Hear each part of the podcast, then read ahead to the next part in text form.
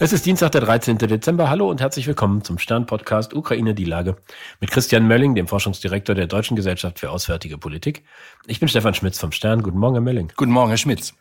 Es ist ja in diesem Jahr zum ersten Mal seit einem Jahrzehnt so, dass Putin seine große Pressekonferenz zum Jahresende ausfallen lässt. Der ukrainische Präsident Zelensky hat gesagt, er wünscht sich ein Bier am Strand. Ist denn da langsam die Erschöpfung auf beiden Seiten so groß, dass auch die Kriegsparteien nach Alternativen zur Fortsetzung des Krieges suchen? Ich glaube, es ist eigentlich eher so, dass man sich darauf einstimmt, in der ganzen sozusagen Kommunika dem Kommunikationsteil dieses Krieges zu antizipieren, was die Stimmung in den jeweiligen Hauptstädten äh, in Europa, aber auch in Nordamerika möglicherweise sind, so dass man hier ähm, jetzt schon versucht, so ein bisschen darauf einzugehen, welche Argumente denn da kommen werden. Ähm, Zelensky hatte ja gesagt, äh, sozusagen, das fasst immer meine eigenen Worte, die Russen würden sich selber ein Weihnachtsgeschenk machen, wenn sie ihre Truppen zurückziehen würden. Das wäre ja auch dann sozusagen ein Zeichen, wie ernst sie es meinen würden. Also hier wird jetzt ganz viel antizipiert, was jetzt an äh, sozusagen an vergifteten Geschenken möglicherweise aus Moskau noch kommen möge. Und es werden schon mal die die Messlatten aufgelegt. Das ist, glaube ich, äh, eine ganz schlaue Kommunikationsstrategie, nicht erst zu warten, bis das Angebot kommt, sondern quasi präemptiv schon mal zu sagen, naja, wenn ihr es ernst meint, dann kann es ja nur A, B oder C im Grunde genommen bedeuten. Aber es scheint ja so zu sein, dass parallel zu diesem zu dieser Einstellung darauf, dass man in irgendeiner Form miteinander Kommunikation hat, äh, die Kämpfe weitergehen. Es wird im Donbass wird heftig gekämpft, auch wenn sich da die Front nicht großartig verändert. Und vor allen Dingen äh, gehen ja die Angriffe auf die Infrastruktur weiter. Odessa scheint so schwer getroffen, dass dort vielleicht für Monate die Menschen keine Wärme, keinen Strom und kein Wasser haben. Und es wird noch viel kälter werden in diesem Winter. Bleiben Sie denn bei Ihrer Einschätzung, dass diese Angriffe auf die zivile Infrastruktur den Krieg nicht entscheiden werden oder kippt es langsam? Naja, was würde das bedeuten? Ähm, ist der Krieg dann gewonnen durch Russland, wenn die Leute aus den großen Ballungszentren wegziehen? Nein, dann äh, sind zwar weniger Menschen da, die äh, sind ja aber nicht für immer weg, die wollen ja zurück in ihre Heimat. Also von daher ist, glaube ich, der der Wille zu bleiben und der Wille, äh, das Land, auf dem man geboren ist, auf dem man gelebt hat, wieder zurückzuhaben, der ändert sich, glaube ich, dadurch nicht. Also das, das würde ich zum jetzigen Zeitpunkt nicht sehen. Das würde bedeuten, Russland müsste, ähm, um das nochmal ganz einfach zu sagen, in der Lage sein, Gebiet zu erkämpfen und es zu halten, weil die äh, ukrainische Armee, die bleibt ja. Und wir haben ja den Bericht, ähm, des äh, britischen Geheimdienstes. Das ist nun immer erstmal noch keiner, der auf äh, sozusagen einer großen Datenbasis beruht, aber der dennoch sagt, Russland ist zum jetzigen Zeitpunkt nicht mehr in der Lage, große Offensivoperationen und Okkupationen durchzuführen. Das heißt, Gebiet zu nehmen und es zu halten. Und das ist natürlich schon was, wo man sagen muss, okay, da hat Russland nur noch ganz wenige und äh, nur noch schlechte Wahloptionen im Grunde genommen. Aber wenn man sich vorstellt, dass eine Millionenstadt wie Kiew praktisch entvölkert wird, weil sie unbewohnbar ist und die Menschen dort fliehen, das hätte doch auch Auswirkungen auf die Funktionsweise des ukrainischen Staates. Da würde doch die ganze Gesellschaft auseinanderfallen. Dann kann man doch auch keine, keinen Krieg mehr führen, wenn man keine Hauptstadt mehr hat, die bewohnbar ist. Ja, aber ich glaube nicht, dass wir jetzt darüber reden, dass sozusagen eine Millionenstadt komplett entvölkert wird. Also ich versuche mal sozusagen mit einer ökonomischen Herangehensweise. Sie haben ein Angebot und eine Nachfrage von äh, Energie, Wasser etc. etc. Soweit es möglich ist, das dezentral zu lösen oder aber durch Wiederherstellung der Infrastruktur, auch wenn das nur nur sozusagen ein bisschen wackelig ist, dass die Leute bleiben können, dann werden sie bleiben, weil sie ähm, sich natürlich auch sonst in eine ungewisse Zukunft auf den Weg machen werden. Diejenigen, für die die Versorgung nicht mehr sichergestellt werden kann, klar, die werden sich auf den Weg machen.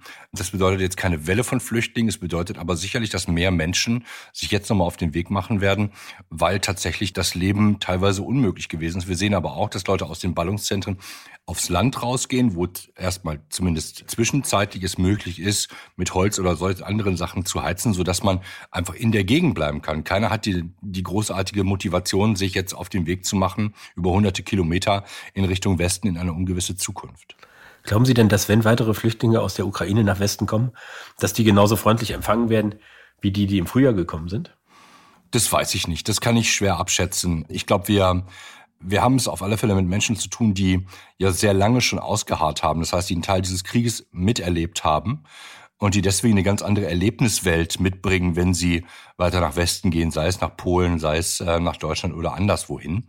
Ähm, das sind andere Menschen, die da kommen. Das heißt aber nicht, dass die besser oder schlechter sind. Sie brauchen wahrscheinlich aber eine andere Art von Hilfe und Unterstützung. Und sie werden eine andere Art von, von Unterstützung für den Kampf für ihr Land wahrscheinlich einfordern, weil sie so lange ausgeharrt haben. Es gibt ja neue Angaben des ukrainischen Geheimdienstes, die sind natürlich wie immer mit Vorsicht zu betrachten, dass äh, die Russen noch äh, Marschflugkörper für fünf weitere Angriffswellen hätten. Das würde bedeuten, dass sie im Grunde noch die Arsenale haben, um da Weihnachten komplett das Licht auszumachen. Ist das ein realistisches Szenario?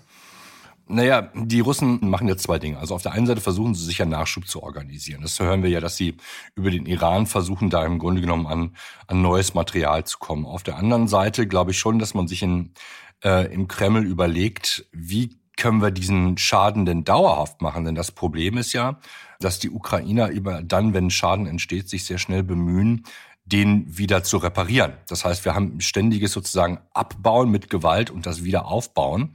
Also auch da haben wir einen Wettlauf gegen die Zeit und quasi eine, wenn Sie so wollen, eine Form von Materialschlacht, die da gerade abläuft. Ne? Und ich würde von diesen ähm, diese fünf, das ist erstmal so, also fünf Wellen, das, das klingt jetzt erstmal nach so einer gegebenen Zahl. Auch das ist eine Flussgröße. Es hängt letztendlich davon ab, wie viel noch reinkommt und was die Russen sagen, okay, was ist denn eigentlich eine sinnvolle Form der, der Kriegführung?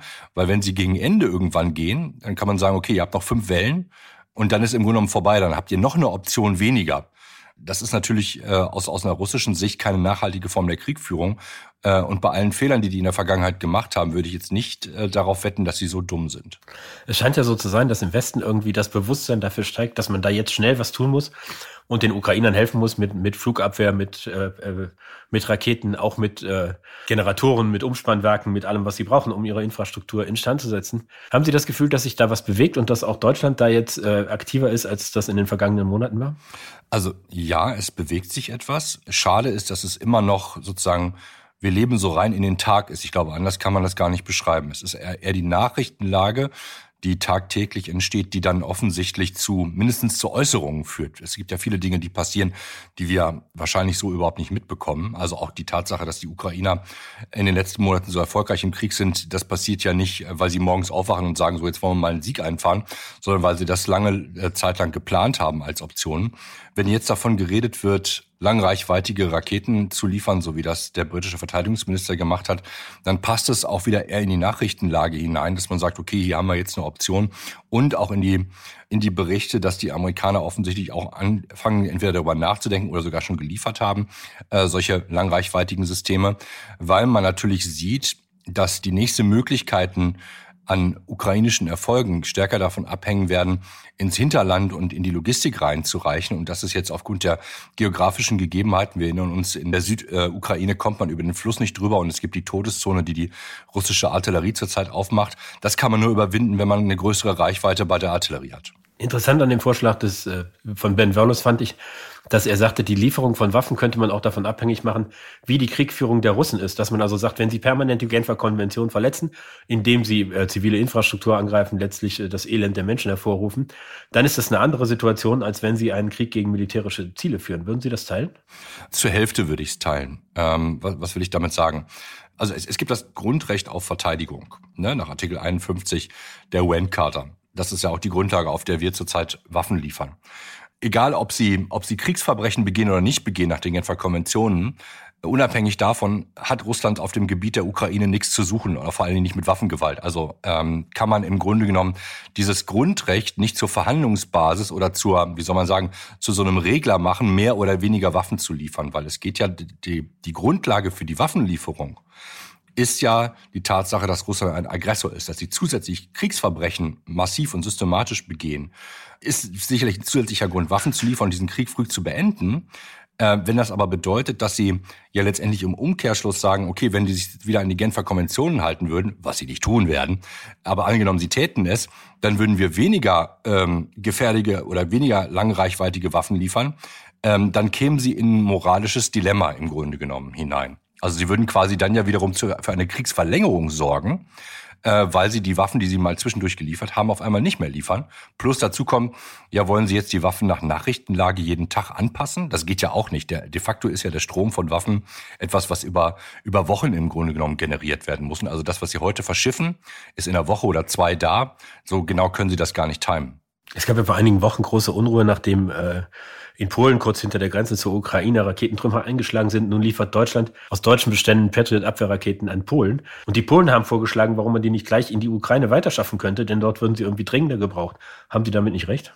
Ja, das ist ganz schön. Da gibt's ja dieses wunderbare Modell der, äh, der vier Seiten einer Nachricht, ne? die Sachebene und die Beziehungsebene.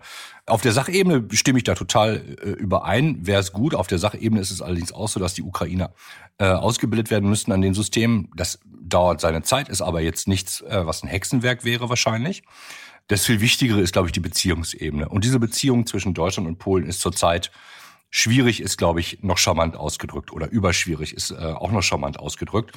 Wir haben so viel diplomatisches Porzellan zerschlagen von beiden Seiten, dass diese ganze Patriot-Geschichte zurzeit eigentlich nur ein Eiertanz ist, mit der man irgendwie versucht, einigermaßen gut aus der Sache rauszukommen. Das heißt halt mit dem Krieg und das ist sehr bedauerlich, nicht so wahnsinnig viel zu tun, was da gerade passiert. Wir erinnern uns daran, dass die Deutschen versucht haben, ein ähm, Instandsetzungswerk für die äh, deutschen Haubitzen und anderes Material in Ostpolen aufzubauen. Das fanden die Polen eine super Idee, wenn sie denn selber dadurch in die Lage versetzt werden würden, deutsche Haubitzen zu reparieren. Das heißt, die wollten die Blaupausen haben, man natürlich sagen muss, naja, sorry, ähm, das ist nicht notwendig, um deutsche Haubitzen zu reparieren, das polnisches Personal das macht. Es dauert auch wieder länger.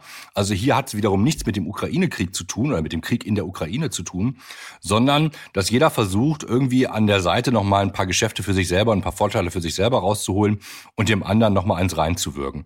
Man kann sich die Haare raufen, wir beide haben relativ wenige davon, aber trotzdem kann man sie sich raufen.